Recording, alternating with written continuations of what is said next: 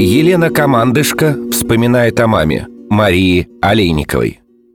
Моя мама – участница боев за освобождение Западной Украины и Польши. Уже будучи в польском городе Жешуве, она сама долго пролежала в военном госпитале. Врачи чудом спасли ей жизнь.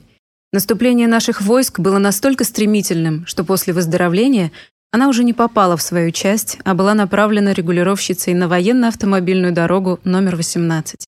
Центральная автострада на Берлин. Какое было движение. Танки, артиллерия, военная техника. Земля под ногами дрожала от гула и рева машин. Наши девушки, молодые, красивые, стройные, круглосуточно стояли на фронтовых дорогах, умело регулируя неудержимым потоком движения. Но однажды мы оказались в ловушке. Боевая техника прошла вперед, потянулись зенитчики, полевые госпиталя, ремонтные авточасти, и вдруг мы заметили, что нет двустороннего движения. Послали нескольких ребят разведать и сообщить нашим, что мы оторваны. Немецкие солдаты оказались недалеко в лесу. Трудно передать, что пережито.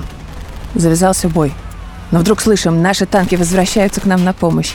Немцы, их было сотни, стали выходить, подняв руки вверх. Сдавались в плен. День Победы моя мама встретила в Германии, в городе Бреслау. Она не знала еще, что ее любимый брат Иван, талантливый музыкант, которому пророчили большое будущее, погиб в боях за освобождение Харькова. Ждала ее и радостная весть. Курсант летней спецшколы давно разыскивает ее, чтобы больше никогда не расставаться.